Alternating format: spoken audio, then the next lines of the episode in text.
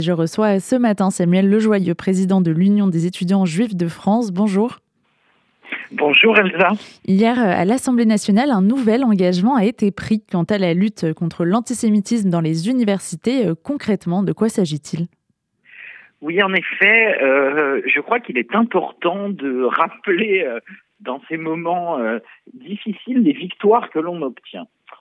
concrètement, euh, euh, le gouvernement, euh, la ministre de l'enseignement supérieur en particulier, Madame Sylvie Retailleau et la secrétaire d'État à l'enseignement professionnel ont annoncé faire droit à une demande que l'on fait depuis longtemps, c'est celle d'avoir un cadre juridique et des moyens financiers pour les référents racisme-antisémitisme dans les universités concrètement, qu'est-ce que ça veut dire? Ça veut dire que ça fait euh, plusieurs années maintenant qu'il y a normalement dans chaque université une personne, soit un personnel administratif, soit un professeur, qui est en charge de coordonner l'ensemble des politiques de cet établissement concernant la lutte contre le racisme et l'antisémitisme.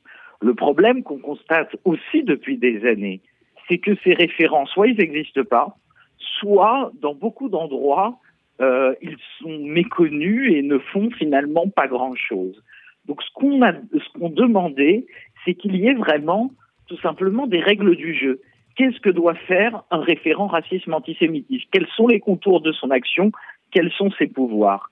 Eh ben ça, c'est ce qui va se passer à l'Assemblée nationale en mentionnant euh, euh, l'UEJF et notre demande, euh, a été annoncée la sortie prochaine d'une directive qui va être envoyée à tous les établissements et qui va cadrer ce champ d'action des référents racisme-antisémitisme.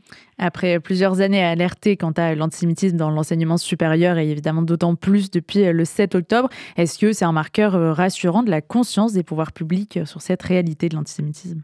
Oui, je crois que c'est rassurant. Et, c'est d'autant plus rassurant parce que ça fait quand même, euh, euh, ça fait écho à un certain timing et aux déclarations des, des, des présidentes euh, euh, des grandes universités américaines, cette vidéo qui a fait un peu le tour des réseaux sociaux, qui a effrayé tout le monde, euh, où euh, devant le Congrès américain, on a quand même des, des présidentes d'universités aux États-Unis hein, qui nous disent appeler au génocide des Juifs, est-ce que c'est antisémite? Ça dépend du contexte.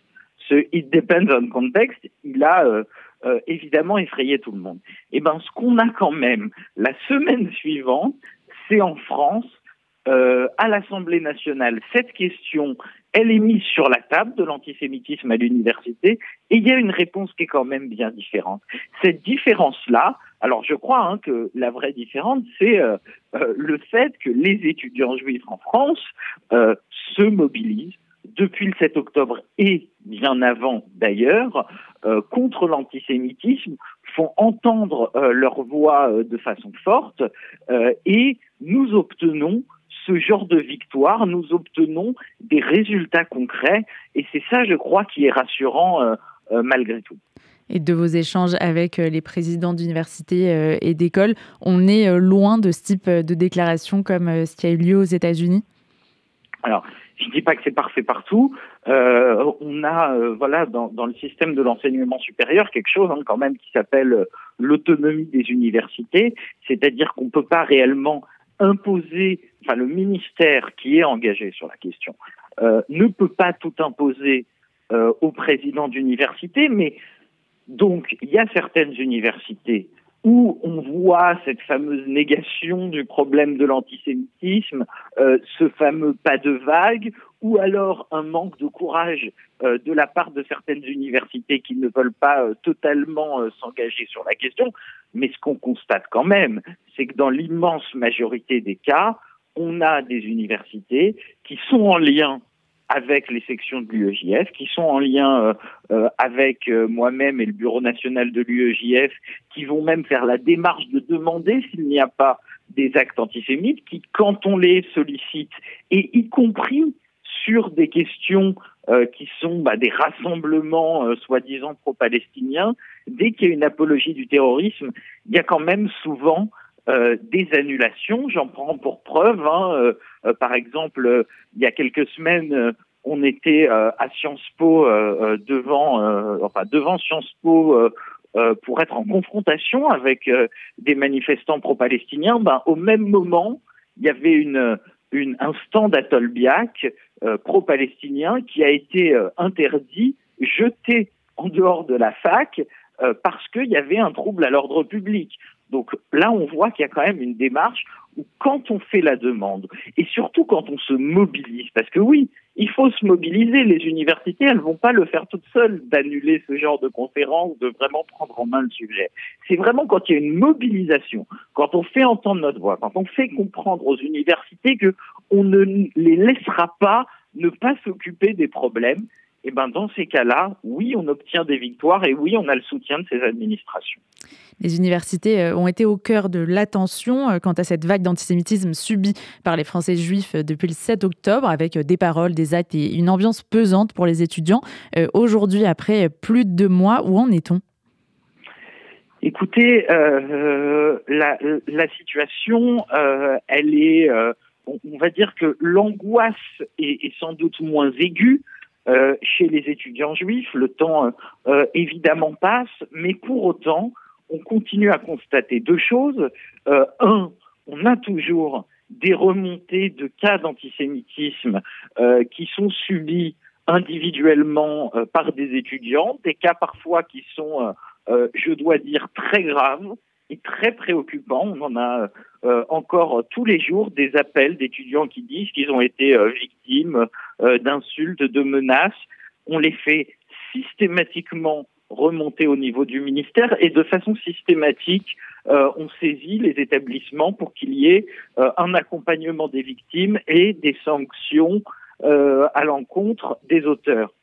Et ensuite, le, le, donc ça c'est le premier élément, hein, des cas d'antisémitisme qui continuent. Euh, donc il y a eu véritablement le 7 octobre cette libération de la parole et des actes antisémites, et, ça malheureusement c'est pas retombé.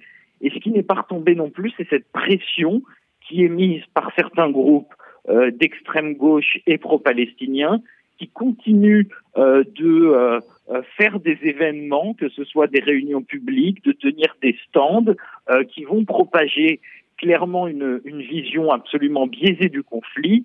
Euh, et dès que l'on passe sur des choses qui peuvent être considérées comme de l'apologie du terrorisme, clairement, on les fait interdire immédiatement. Et même dans tous les cas, il y a une mobilisation sur place des sections de l'UEJS pour soit faire interdire ces événements, soit apporter une contradiction ferme, euh, parce que je crois que voilà, hein, ce qu'on voit euh, depuis le 7 octobre, c'est que il, faut de la fermeté, il faut clairement porter ces valeurs de façon euh, extrêmement forte dans les universités, et, et c'est comme ça que, que véritablement ça marche et on a des victoires. Donc, donc c'est euh, la tension est peut-être un peu moindre, mais il y a toujours ces deux éléments euh, euh, qui font qu'on est sur une situation qui, qui, est tout de même préoccupante.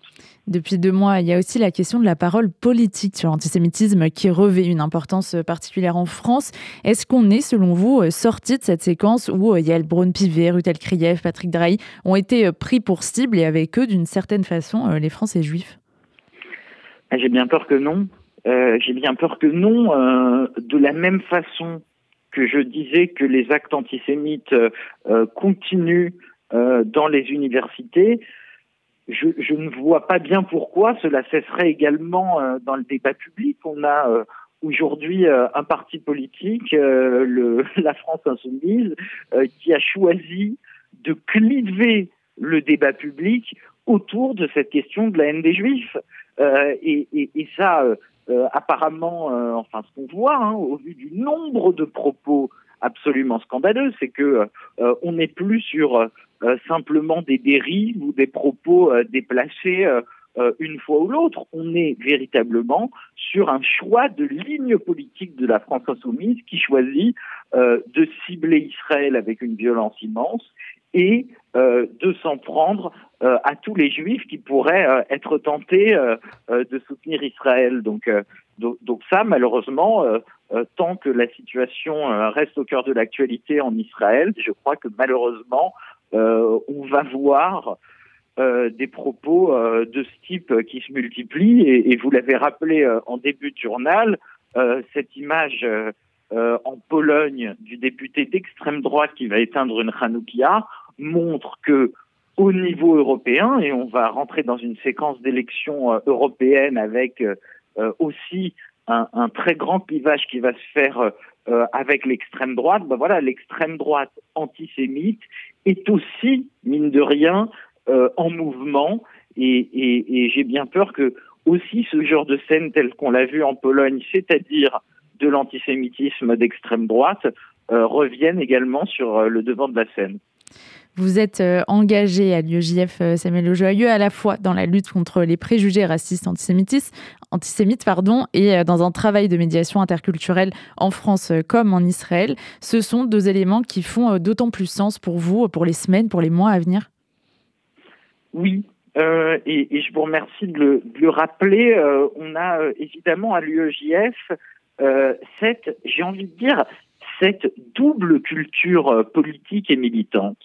Euh, qui, à mon avis, c'est ces deux cultures qui sont euh, euh, tout à fait complémentaires, à savoir un militantisme juif et sioniste extrêmement fort et actif, et aussi des valeurs, comme vous le dites, de pédagogie, de déconstruction des préjugés, d'échange avec l'autre et de médiation interculturelle. Quelques mots sur quelques programmes extrêmement importants de l'UEJF coexistent. Euh, c'est un programme qu'on a avec SOS Racisme, la FAGE et, nos partenaires également euh, Jalons pour la paix, qui consiste à aller dans les classes euh, pour déconstruire euh, dans les collèges et les lycées les préjugés racistes et antisémites par des médiateurs issus de ces associations-là. Donc il faut savoir que à l'heure où on se parle et où on a ces, ces, ces débats euh, euh, extrêmement durs et un militantisme, euh, voilà, euh, de terrain extrêmement dur au travers de manifestations, de tractages, etc. Et, et cette voie de combat, j'ai envie de dire, que l'on porte dans les universités et qui porte ses fruits et qui est importante à porter, dans le même temps, nous sommes dans les écoles pour aller parler aux élèves euh, de racisme et d'antisémitisme dans une démarche d'ouverture. Euh, il y a actuellement, par exemple, une semaine d'intervention à Rennes et je salue évidemment les médiateurs euh, qui interviennent actuellement à Rennes. et donc, voilà, il y a, il y a vraiment cette, ce double enjeu-là de médiation, d'explication, de pédagogie, même dans les moments où c'est le plus difficile, nous, on continue à essayer de parler. On a continué euh, à, à, discuter euh, et, et, à agir avec nos partenaires d'SOS Racisme, avec euh, des éducateurs de quartier. On a fait des événements à Sarcelles avec des associations de quartier, à Aubervilliers, dans de très nombreuses, dans de très, très nombreux quartiers populaires. Il ne faut pas lâcher cette nécessité euh, et cette action d'aller vers l'autre. Oui, euh, euh, tout un chacun, je crois, dans cette période, on s'est dit, euh, euh, on a perdu certains amis non juifs. parce qu'il y a eu des désaccords, parce que il y a eu des moments de violence ou, ou d'insensibilité vis-à-vis de ce qui s'est passé le 7 octobre, mais il faut dès maintenant reconstruire une société où l'on peut se parler, sinon on, on, va au devant euh, de choses absolument terrifiantes.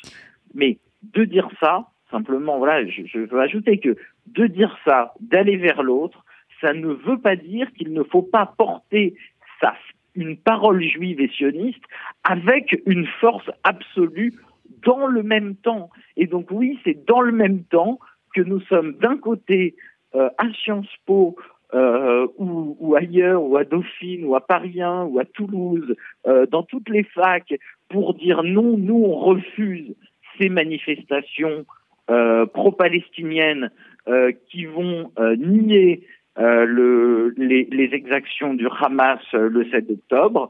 Et d'un autre côté, on est le soir à Aubervilliers à Sarcelles pour aller être en échange avec des jeunes de quartiers populaires et faire de euh, et reconstruire cette société finalement euh, euh, où l'on peut échanger, où l'on peut discuter. C'est vraiment des résultats, on les a à partir de ces deux éléments-là. Merci beaucoup Samuel Lejoyeux, président de l'Union des étudiants juifs de France, d'avoir été notre invité ce matin sur RCJ. Merci Elsa Pariante.